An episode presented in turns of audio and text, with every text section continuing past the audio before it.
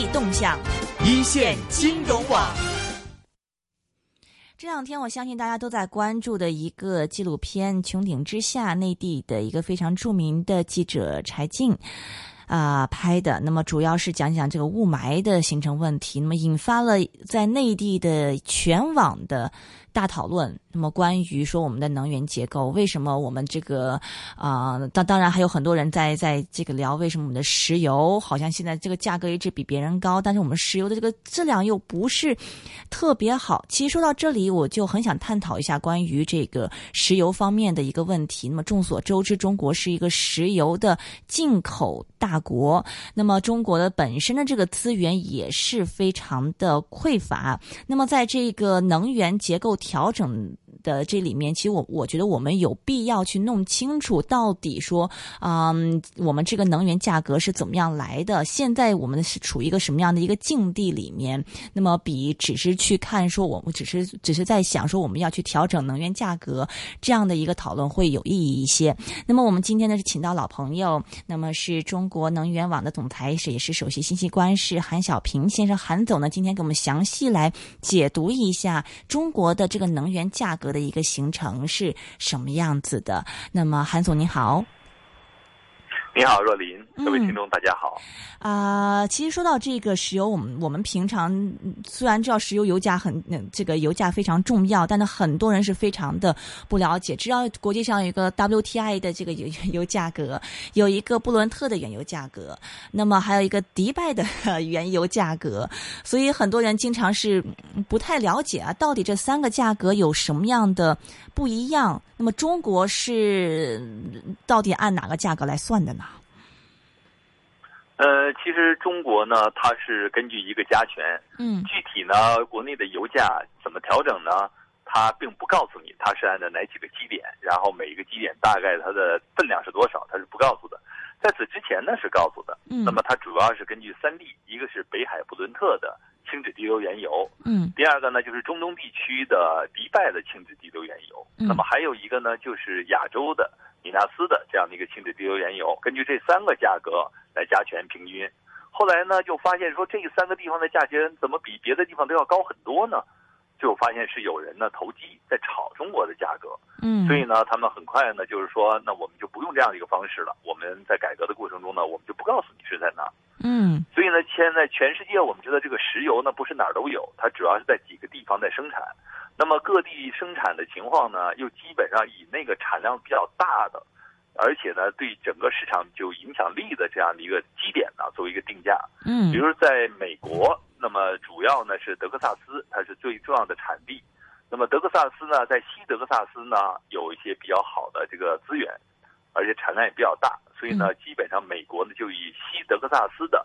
轻质低硫原油作为美国纽约的证交所的这样一个呃美国的这个呃商品交易所的这样一个定价的基准。所以呢，他说，然后各地的油呢，当然不是都是在西德克萨斯生产的，在其他地方生产的呢，那就根据它的油品质量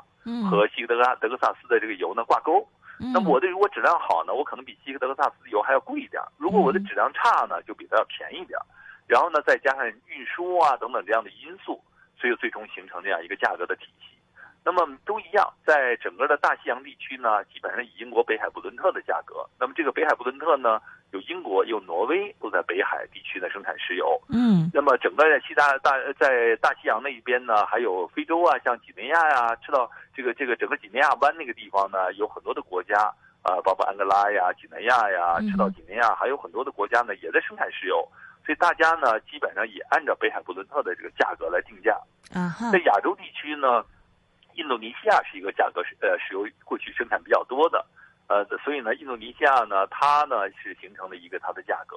所以呢，各地呢都有它一个定价的中心，但是呢，你买油呢不是在一个地方买，肯定是在全世界各地买。那么各地买的情况呢不一样，因为有的人靠市场近，有的人靠市场远，有的人油品质量好，有的人油品质量差，嗯，有的人供应能力更强，有的人供应能力相对呢对市场影响要弱一些，所以呢就形成了今天的这样一个全球的价格布局。但这个价格布局呢，基本上。还是根据纽约或者是英国北海布伦特的这个价格来走，因为这两个国家呢资本市场非常的强悍，有大量的资金在里头，所以呢他们有定价权。嗯，当然我们知道亚洲呢还有新加坡，新加坡呢它对成品油呢也有很大的定价权，所以呢就形成了我们今天的全球的这样一个格局。哎，但是中国呢，由于人民币，嗯嗯，不好意思，中国因为有人民币呢，它是不能够自由兑换的。嗯中国一直想呢拥有自己的这个定价中心，嗯香港也想说我能不能作为这个一个一个石油的交易的基地。那上海也在说说我能不能做，但是呢最后发现呢都很难，原因在于什么呢？尽管我们中国的需求现在很大，我们已经超美国，一天进口三百多万桶，那我们呃七百多万桶，那我们基本上呢是呃全球第一。嗯但是呢，我们没有办法定价，就是因为我们没有这样一个市场。那么没有市场的原因呢，就是因为我们的货币呢不能够自由兑换。嗯哼。嗯哼，但是呃，中东不是这个阿拉伯那边产石油也蛮多的吗？为什么这个像迪拜那边那个价格似乎不是我们平常在资本市场看到一个主流的一个石油价格呢？呃，其实是的，迪拜的价格呢就反映了整个海湾地区、海湾六国的一个基准的价格。嗯除了迪拜以外呢，还有像沙特是世界上最大的石油生产国，那么嗯它的一些油呢出品呢出口呢也基本参照迪拜的价格。还有阿曼，嗯嗯啊、我们知道还有那个阿联酋啊、卡特尔啊这些国家。那么海湾一共六个国家。嗯那除此之外呢，像伊拉克的石油呢，也要参照这样一个价格。嗯当然，这个价格也会影响到伊朗的价格。但是现在对伊朗制裁，所以伊朗的价格呢会更便宜一些。嗯哼呃，它的量呢就是国际给它限定了，就是一年呃一天一百万桶，你多的不能生产，嗯生产也不让买。那么其他国家呢 要给你买呢，我要制裁，要制裁你。是呃，所以刚才听您那个意思，就是说这个石油价格一个形成，除了你要本身产量很大之外，你还有非常要有很很完善的一个金融市场来配合。所以虽然这个，因为我们平常都是只看到说，呃每每次一提到油价，大家就想到说 WTI 的一个油价什么样子，布伦特的一个油价是什么样子，很大家很似乎是很少提，可能我是外行人，似乎很少提说啊迪拜一个价格怎么样，包括刚才您提到说亚洲的那边的那个这个这个价格是怎么样子，这这方面是是这个原因吗？就是嗯这方面这个原因。当然了，我为什么说纽约的这个价格影响全球呢？因为嗯美国呢拥有全世界最大的石油储备，嗯，它大概储备了一亿多吨的石油，嗯所以它呢对于价格呢是有很大的威慑力的。就是如果你把价格炒炒得太高的话，它可能动用战略储备啊来对付你。啊，所以呢，它对价格呢有影响。而迪拜呢，他们只是一个生产国，嗯，所以呢，他们生产呢，如果说你把价格炒太高了以后呢，那么这些发达国家呢就开始动用战略储备了。嗯呃，我们知道整个的欧盟呢至少要储备九十天，美国呢已经超过九十天，而日本的这个储备呢达到一百八十天。所以呢，这些国家呢，他们一旦动用战略储备呢，那你这个油价呢，像投机就很难。嗯所以它在一定程度上呢去压抑投机。那么过去中国呢，它不太愿意承担，因为这个战略储备呢是要花钱的，你要花很多的钱存很多的油，而且油也不能用，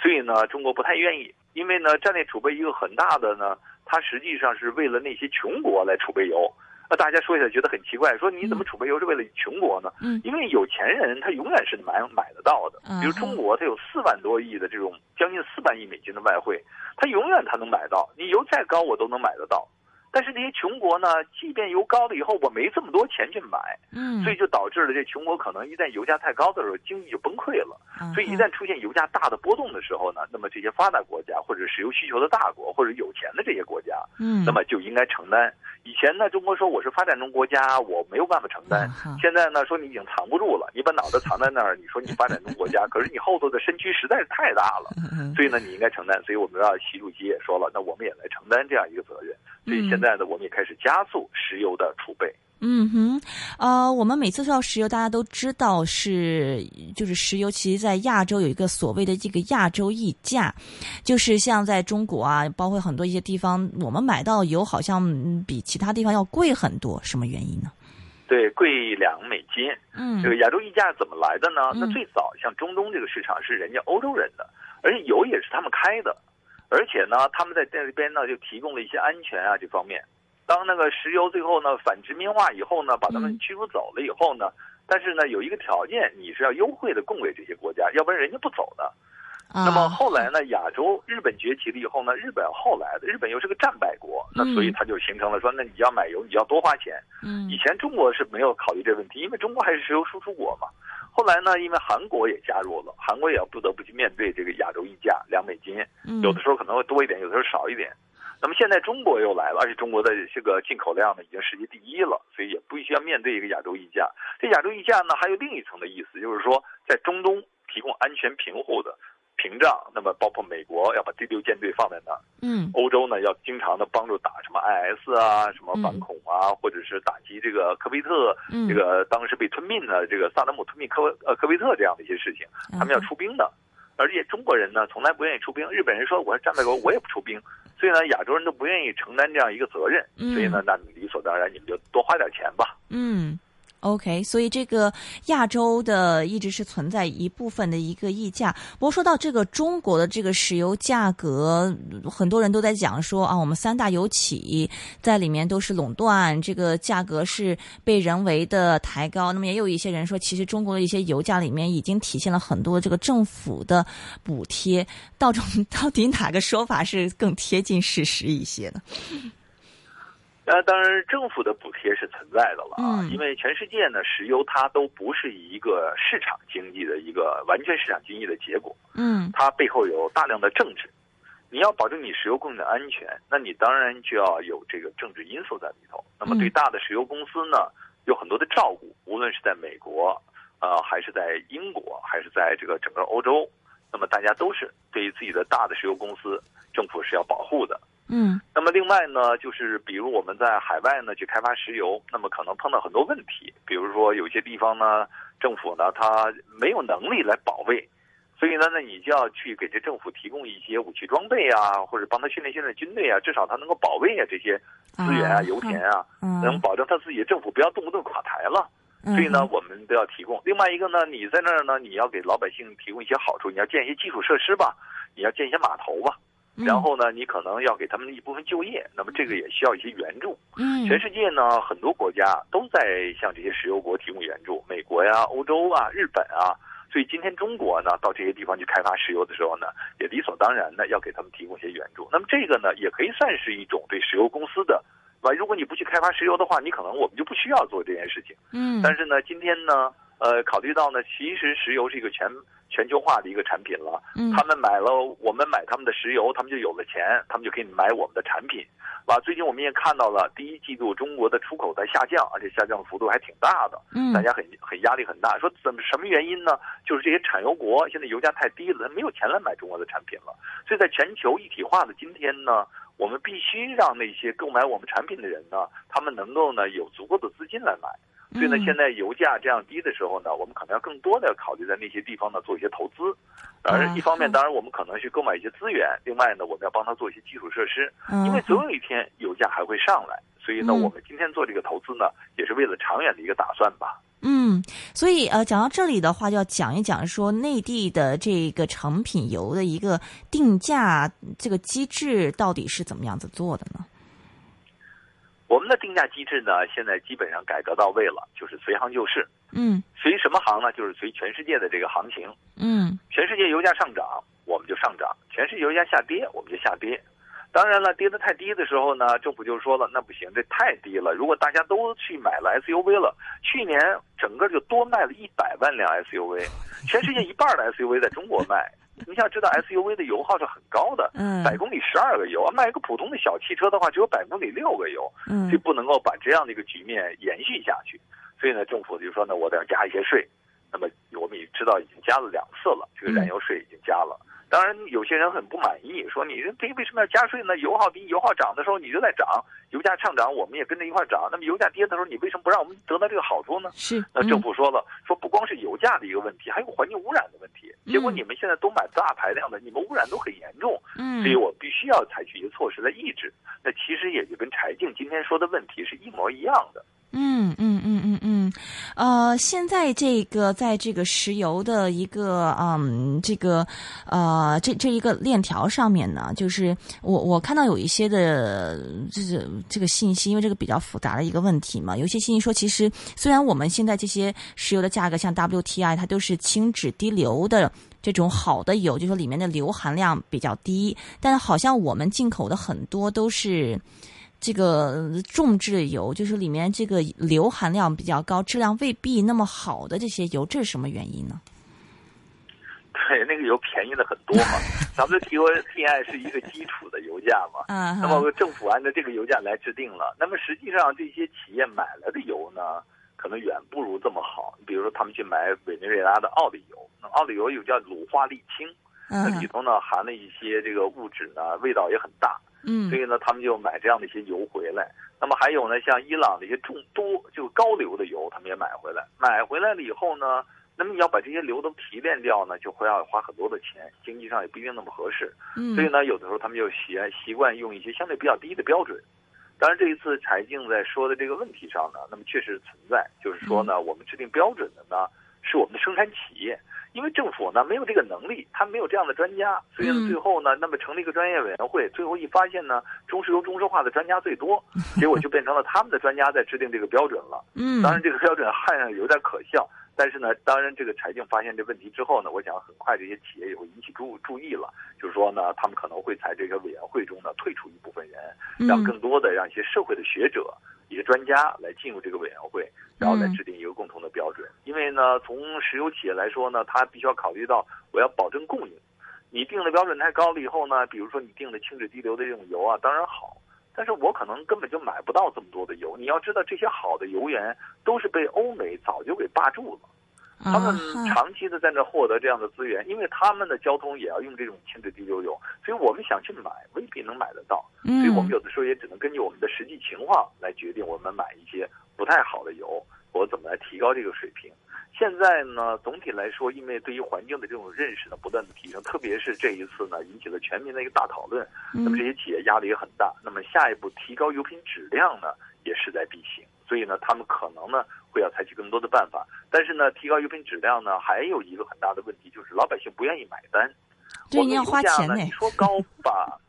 但是也不是很高。那我们比香港的油价便宜很多呀。嗯，对吧？但是呢，大家都不愿意买，大家愿意买 SUV。但是不愿意为这个清洁的油去买单。嗯，那一旦要涨价的时候呢，大家都说，哎，不应该涨，不应该涨。包括那些公知啊、学者啊，都出来反对。嗯，对政府压力很大，所以没有办法。有的时候呢，也只能将就，说你看，我们还是发展中国家呀，我们不能用那么好的油。其实这些话并不是这些中石油、中石化在说，而是那些呢专家或者网民们在讲。嗯，所以呢，就导致了我们的油呢，因为不能涨价，所以油品质量提不高，提不上去。那这也是问题的之一了。所以呢，下一步呢，我想呢，要提高我们的油品质量，那么油的这个价格就要上调。如果不上调的话，恐怕没有任何能力给你供应这么好的油。嗯，现在的话，就就有这个财经的片子里面也提到一点，就说，呃，我们这里面就垄断太厉害啦，是不是开放了这个石油，就是开放这个进口企业这一块这个呃这个审批权，然后这这个开放这天然气这这一块能解决问题，会吗？这个话呢也是两说，嗯，呃，从道理上来说呢，你说的也没有错啊。嗯，现在确实中石油中化垄断度比较高，嗯，但是实际情况看呢，那么柴静这个说法呢也是有问题，嗯，为什么呢？现在油品质量最差的可不是中石油、中石化，中石化的油品质量还是最好的，嗯，中石油稍微差一点，比中石化，哦，总体来说呢，他们还是非常好的，嗯，真正谁的差呢？实际上呢，就是那民营企业的加油那些炼油厂是最差的。嗯，那么山东有很多的地炼，他们炼出的油品质量非常的差，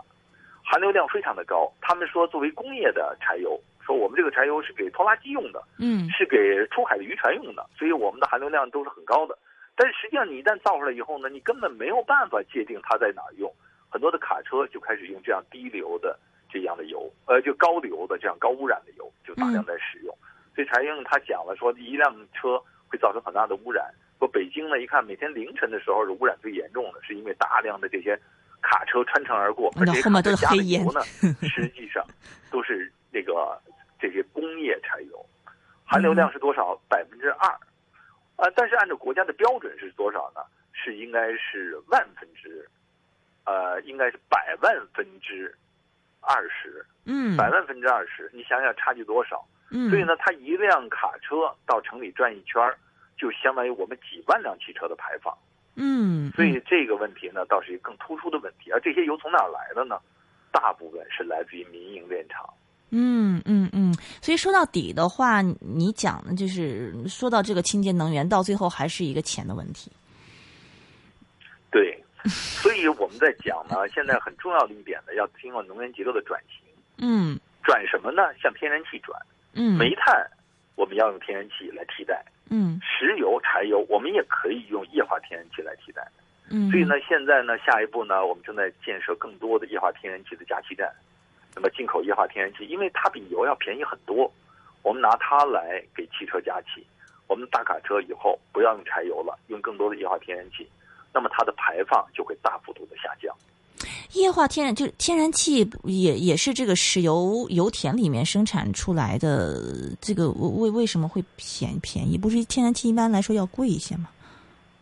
呃，不对，天然气要便宜很多。嗯，天然气呢，它有的是跟石油伴生出来的，也有它独立出来的。嗯，天然气的在总个资源量来说呢，是石油的很多很多倍。嗯，大概是几百倍。嗯，所以呢，这个天然气呢，我们可以大概支撑人类的文明呢，可以支撑至少是几百年。嗯，所以呢，全世界的天然气资源非常的丰富。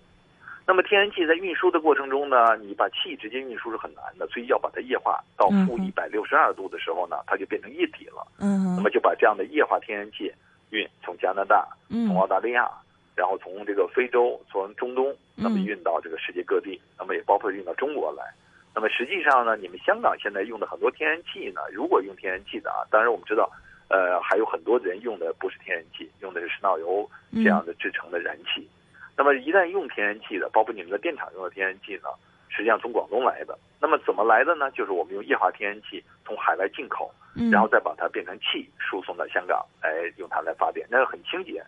它里头基本上是不含硫的。嗯，那么下一步呢？我们不管是电厂要用这样的一个燃料，我们的卡车也可以用这样的燃料。嗯，那么下一步，如果说香港要想改善自己的环境，那么就应该以后呢考虑把香港的这些卡车、载重卡车呢，或者是这种烧柴油的这样的公交车呢，嗯，把它全部的使用液化天然气。是这样的话，香港的空气污染就会大幅度的降低了。说到这一点，其实刚才我们在讨论石油方面的问题时候，您也提到嘛，说其实这个石油因为这个太重要了，所以里面有很多这个政治博弈，呃，不不不单是市场博弈，很多政治博弈。比如说你刚才您也提到了，说这个中石油他们要出去啊开采油的时候呢，可能国家还要付出很多的一些成本去帮忙打点打点啊，你们这个在国外的话，让你们畅畅行无阻无阻这样而且刚刚您也提到有很多历史原因，比如说。说啊，像这个中东为什么有这个亚洲溢价，就是因为当时这个欧洲在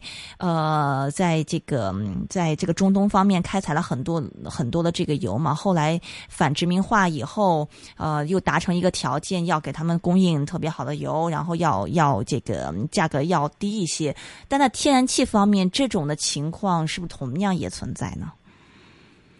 呃，天然气是根据油来定价的，嗯，那么所以呢，当然天然气的价格呢，亚洲用的天然气价格呢，也会比欧洲要稍微贵一些，嗯，呃，液化天然气当然更是这样了，嗯，但是呢，随着天然气供应呢越来越充足，那么世界各地呢发现的更多的天然气田，那么自己用不掉，那么就想卖到亚洲来，嗯，那么这样的话，由于竞争的原因呢，那么现在亚洲的天然气价格也在逐渐的下降了，嗯，那么以前呢，日本呢。它呢是为了让别人不能跟他竞争，嗯，他在整个天然气的气田，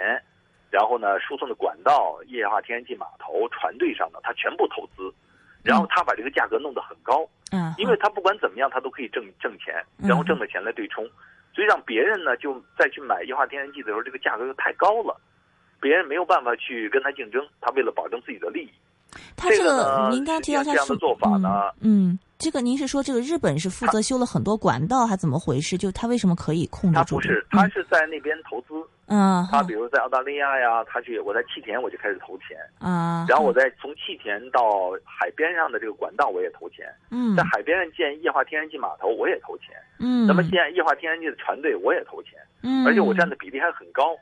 但是呢，为了保证我的供应呢，我把这个天然气价格涨得很高很高的，所以无论什么时候都会优先保证我。啊，他采取这样的办法，这个呢，在一定程度上就把整个亚洲的价格给推升了、提高了。他这种是很自私自利的一个做法，因为日本人他从来就是很自私的一个民族了，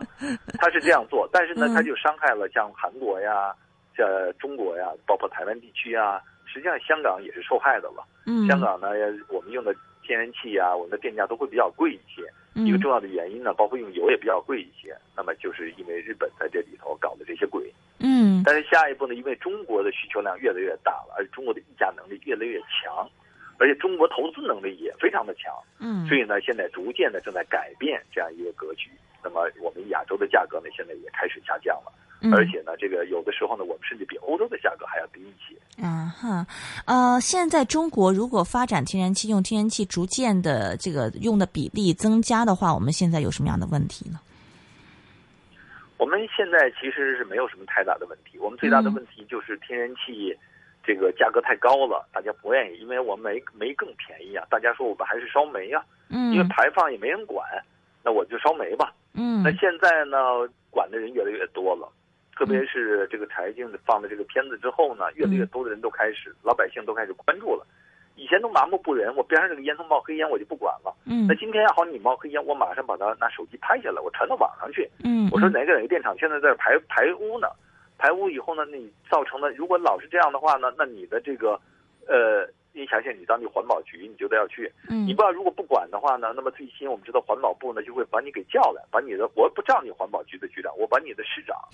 把你的书记找来，嗯我跟你谈话，然后我让所有的媒体在边上拿拍子，嗯对那些书记给吓得半死，然后呢说我下次再也不会来了，我下次再也不会来了。嗯所以只有这样的话呢，让他自己回去治理。因为呢，实际上我们知道很多的污染背后呢，都是地方为了保护自己的利益，嗯他们千方百计说把烟囱修高一点，然后把这污染飘到别人的院子里去，完了我自己呢就可以赚更多的钱。嗯而且呢，特别很多的我们知道这个法律规定，就是你建了这东西必须有这样一个装置，而且必须要运行。嗯他们首先建了没有？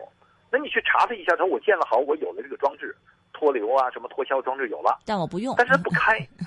我不用，因为用的要花钱，我不用。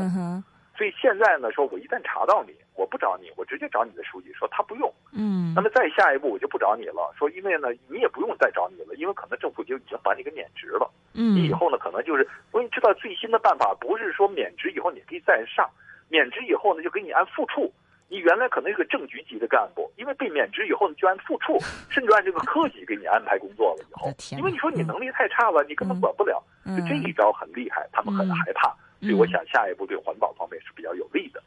但是这个环保方面，我们呃这这呃这个鱼和熊掌不可兼得嘛，是不是后面嗯很可以预见的是能源价格的一个上涨？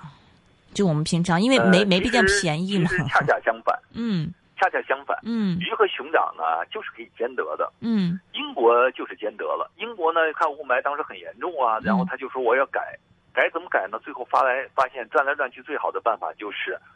能源结构的转型，嗯，那么就开发北海的天然气嗯。来进行能源结构转型。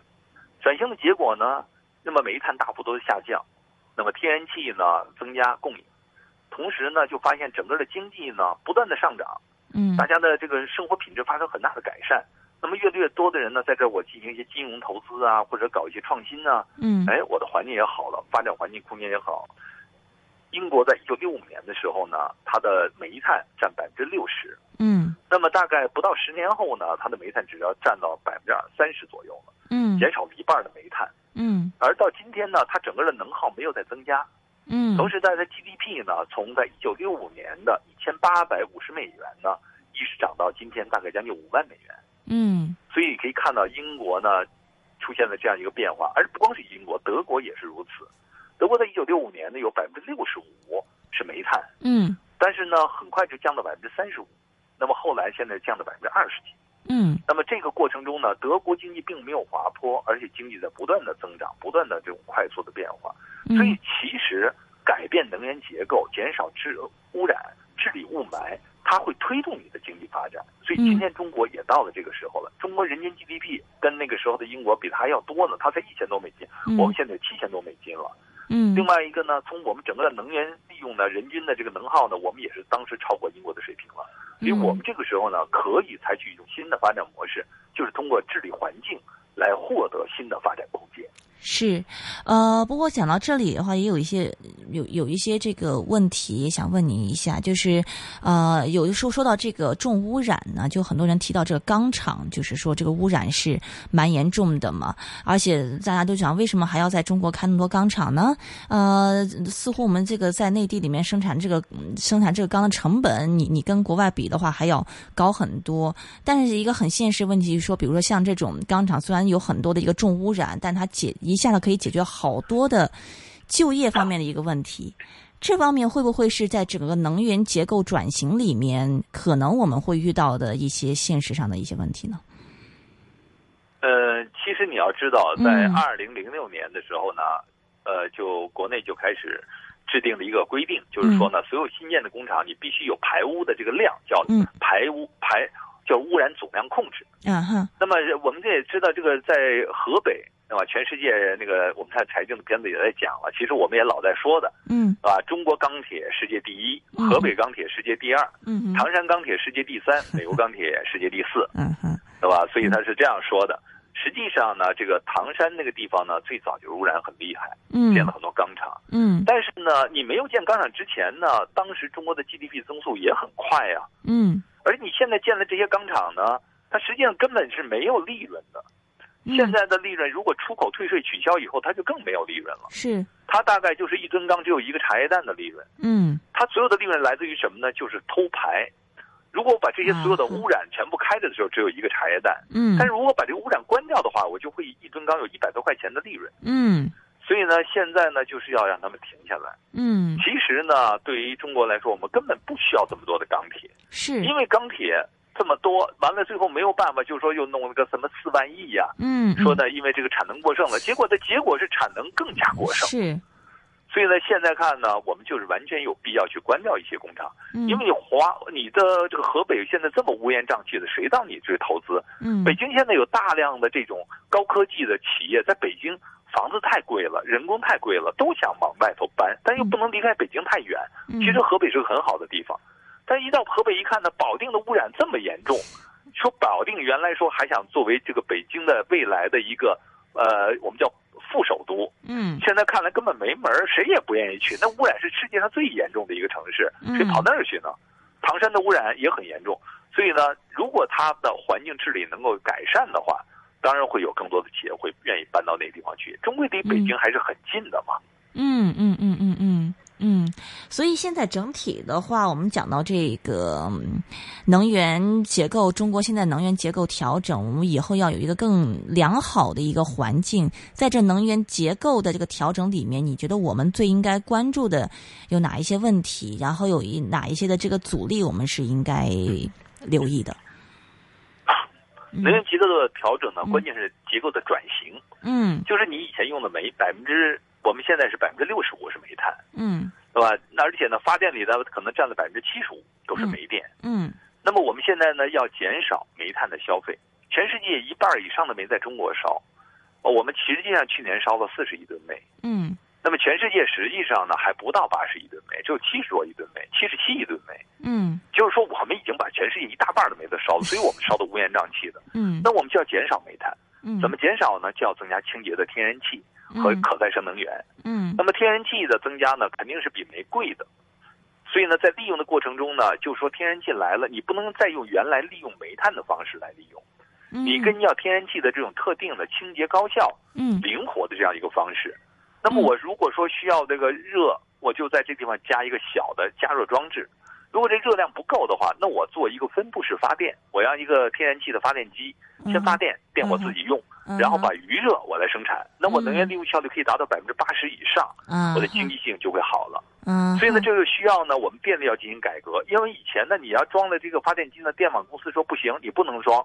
因为你装了我的店卖给谁去啊？我怎么挣钱啊？我这个大的办公楼我怎么盖呀？我的我的奥迪 A 六我怎么去买啊？对吧？所以他们给你提出一些的要求。嗯，现在呢，马上电力要改革了，你想做也不行了，也不让你做了。嗯，给你的办公室盖那么大，你也不让。你现在的这个局级干部只有十八平方米，多一平方米你都不能用。嗯，所以呢，这样一来的话呢，习大大这么一一一一做。这个反腐，对吧？一搞这个群众路线，嗯所以最后闹得他们呢说你盖在大楼也没用，众目睽睽之下，最后大家呢反而把你作为一个反腐的重点，大家都盯着你，嗯说不定哪天就进去了，嗯一进去全家就玩完了。啊，所以呢，他们为了保证自己的安全呢，也不能再这么下去了，所以下一步的改革就会加速。是一旦电力改革，我们知道马上就要开始了。电力改革嗯一旦开始以后呢，那我们的分布式发电就可以发展。嗯在下一步，油气改革开始以后呢，有更多的企业可以进行油气的勘探开发、嗯管道建设，嗯这样我们就会加速整个能源结构的转型。嗯而转型的过程中呢，所有的企业都可以根据自己最先进的、最高效的技术来利用。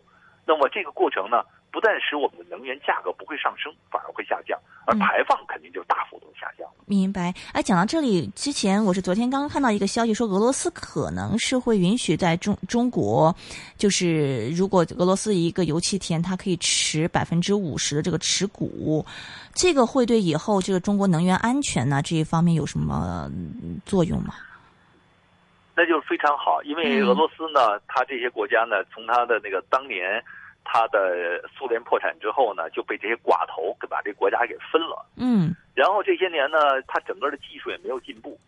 现在西方对它一制裁了以后呢，它要技术没有技术，要钱没有钱，嗯光有资源，可是资源开不出来。那如果需要这资源的话呢，俄罗斯如果没有钱去开呢，它也永远不能变现。那怎么办呢？最好的办法就是放中国企业去。嗯，那么像中石油、中石化，它有技术啊，有装备制造都是最先进的，另外最有能吃苦的工人。嗯这俄罗斯人不能像中国人那么吃苦去干活，那么中国人是可以的。那么俄罗斯人建这条管道可能要两年的时间，中国人可能六个月就建完了。嗯所以这样的话，就是俄罗斯的收益能够得到保证，嗯双方都有利可图。我想这个变化呢，实际上对俄罗斯有利，对中国也有利。那么中国在上游投了钱，那我们就会多买这样的资源，嗯哼那会使中国和俄罗斯两个巨人呢能够背靠背。嗯这样的话，两个巨人尽管我们过去呢都彼此不信任，俄罗斯也是